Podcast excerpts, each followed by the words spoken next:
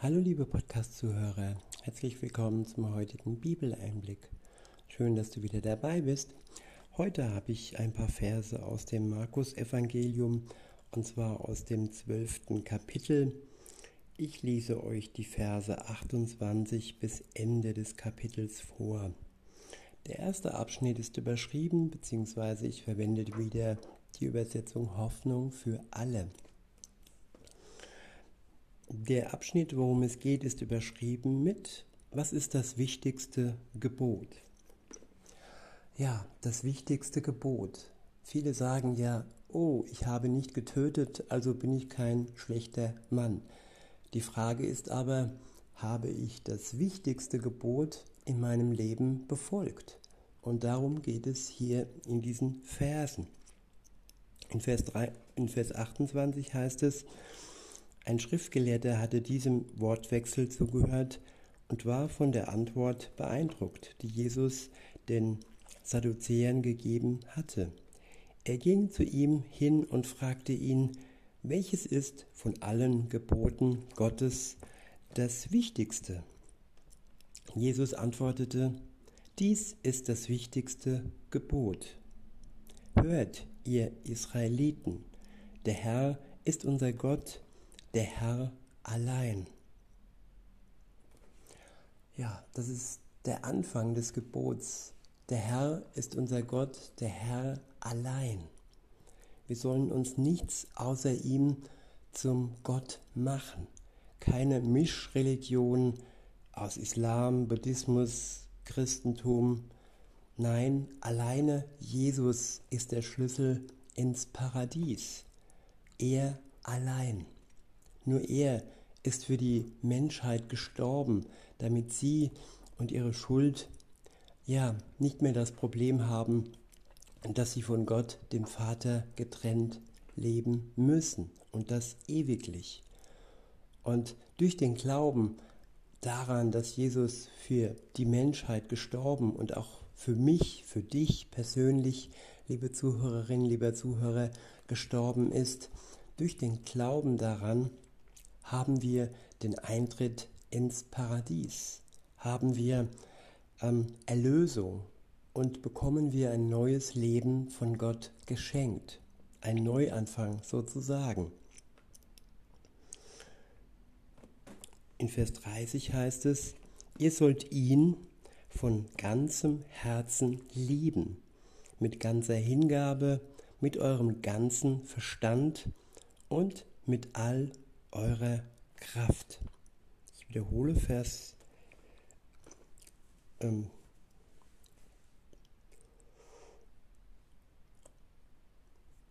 30 war das. Sorry, ich bin weggerutscht. Ihr sollt ihn von ganzem Herzen lieben, mit ganzer Hingabe, mit eurem ganzen Verstand und mit all eurer Kraft.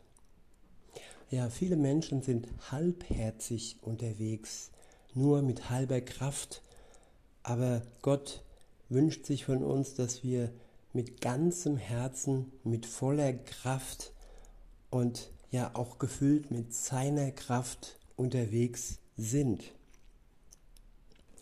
In Vers 31 heißt es, ebenso wichtig ist das andere Gebot. Liebe deinen Mitmenschen wie dich selbst. Ja, hier gibt es keinen Lieblingsmensch, hier gibt es den Mitmensch der Mensch, der mit uns im Leben unterwegs ist, den Gott uns zur Seite gestellt hat, ob wir das jetzt wollen oder nicht. Wir sind jedem Menschen, jedem Mitmenschen, der zusammen mit uns lebt, die Liebe schuldig. Jesus starb für uns aus Liebe. Und wenn wir dieses Geschenk annehmen, dann ja, können wir durch die Liebe des Geistes, der in unser Herz ausgegossen wird, befähigt werden, ja andere Mitmenschen selbst zu lieben. Weiter heißt es, kein anderes Gebot ist wichtiger als diese beiden. Ich wiederhole nochmal, ab Vers 31. Moment, bin ich hier wieder ganz woanders. Hier. Beziehungsweise, ich fange nochmal ab Vers 30 an. Ihr sollt ihn von ganzem Herzen lieben, mit ganzer Hingabe, mit eurem ganzen Verstand, mit all eurer Kraft. Ebenso wichtig ist das andere Gebot. Liebe deinen Mitmenschen wie dich selbst. Kein anderes Gebot ist wichtiger als diese beiden. Darauf meinte der Schriftgelehrte, richtig, Lehrer, das ist wahr. Es gibt nur einen Gott und keinen anderen außer ihm. Ihn zu lieben von ganzem Herzen, mit ganzem Verstand und mit aller Kraft und auch seinen Mitmenschen so zu lieben wie sich selbst. Das ist viel mehr wert als all die Brandopfer und übrigen Opfer, die wir ihm bringen. Jesus sah, wie weise der Mann ihm geantwortet hatte und sagte zu ihm, Du bist nicht weit von Gottes Reich entfernt. Danach wagte niemand mehr, Jesus weitere Fragen zu stellen. Ja, liebe Zuhörerin, lieber Zuhörer, wie weit bist du von Gottes Reich entfernt? Hast du die Schwelle hinein in ein Leben mit Jesus überwunden oder stehst du noch davor und hörst zu und schaust und überlegst? Ich möchte dir Mut machen, dass du das Geschenk annimmst, das neue Leben, das Gott dir schenken möchte, das ja Bestand hat sogar über dein irdisches Leben hinaus. Dein irdisches Leben ist nur eine Hülle, die du verlassen wirst, wenn du ja die Tage deines Lebens, wenn die Tage deines Lebens gezählt sind. Aber das ewige Leben, da beginnt erst so richtig die Zeit ohne Krieg, ohne Leid und Schmerzen, sondern dann ist pure Freude angesagt im Himmel. Und wenn du dich zu Jesus hinwendest, dann sei gewiss, dann feiern die Engel im Himmel eine Party und Gott freut sich und jeder andere Christ mit dir. Du fragst dich vielleicht ja, wer ist dieser Christus? Damit ist der nächste Abschnitt überschrieben. Dort steht ab Vers 35, als Jesus im Tempel lehrte, stellte er die Frage, wie können die Schriftgelehrten behaupten, der Christus, der von Gott erwählte Retter, sei ein Nachkomme von König David? David selbst hat doch geleitet vom Heiligen Geist gesagt, Gott, der Herr, sprach zu meinem Herrn, setze dich auf den Ehrenplatz an meiner rechten Seite, bis ich dir alle deine Feinde unterworfen habe und du deinen Fuß auf ihren Nacken setzt.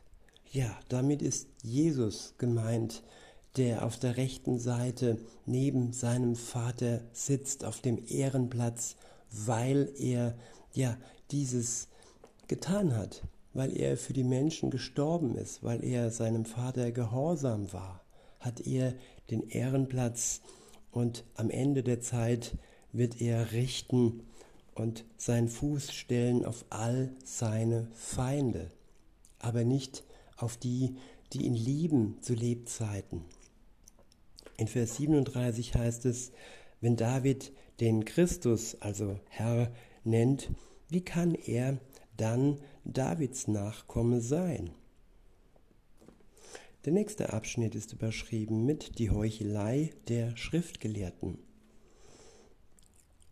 Inzwischen hatte sich eine große Menschenmenge im Tempel versammelt. Alle hörten Jesus gespannt zu. Er fuhr fort, sie zu lehren und sagte, hütet euch vor den Schriftgelehrten. Sie laufen gerne in langen Gewändern herum und erwarten, dass die Leute sie auf der Straße ehrfurchtsvoll grüßen. In der Synagoge sitzen sie am liebsten in der ersten Reihe und bei den Festen wollen sie die Ehrenplätze bekommen. Gierig reißen sie den Sitz der Witwen an sich und ihre, lange, ihre langen Gebete sollen bei den Leuten Eindruck schinden. Ja, alles Merkmale von Heuchlern. Wer große Worte macht und lange Gebete formuliert, die sehr klug und vielleicht sogar mächtig und machtvoll und ja, sonst noch was klingen. Das heißt noch lange, dass der Mensch eine Beziehung zu Jesus hat. Da heißt es genau hinschauen, ob in seinem Leben Jesus eine größere Stellung hat als sein eigenes Ego, dass er nicht immer gelobt werden will, sondern dass er eins gelernt hat, Gott zu loben an erster Stelle. Weiter heißt es, Gottes Strafe wird sie besonders hart treffen. Der nächste Abschnitt ist überschrieben mit viel Geld, aber kein Opfer. Ab Vers 41 heißt es, Jesus setzte sich nun in die Nähe des Opferkastens im Tempel und beobachtete, wie die Leute ihr Geld einwarfen. Viele Reiche gaben hohe Beträge. Dann aber kam eine arme Witwe und warf zwei der kleinsten Münzen in den Opferkasten. Jesus rief seine Jünger zu sich und sagte, ich versichere euch, diese arme Witwe hat mehr gegeben als alle anderen. Ja, all die Spenden, die reiche Menschen machen und die ja mit vielen Nullen ähm, versehen sind, es ist im Vergleich zu ihrem gesamten Reichtum meistens nur ein Tropfen auf den heißen Stein. Und so ist es auch bei den Opfern, die Menschen Gott bringen. Das muss nicht immer ein Geldopfer sein, sondern das kann auch Zeit sein. Manche opfern nur den Sonntag und den Gottesdienst und danach leben sie ihr Leben ohne Gott. Es kommt immer auf die Herzenshaltung an und auf die Hingabe, die ich ja mitbringe, wenn ich Gott etwas schenke. Und das aus Dank heraus und nicht, weil ich zittere oder weil ich Eindruck schinden möchte anderen gegenüber. Nein, aus einer ganz persönlichen Beziehung zu Gott her, die aus dem Dank hervorkommt, dass er mich persönlich gerettet hat. In Vers 44 heißt es, die Reichen haben nur etwas von ihrem Überfluss abgegeben. Aber diese Frau ist arm und gab alles, was sie hatte, sogar das, was sie dringend zum Leben gebraucht hätte.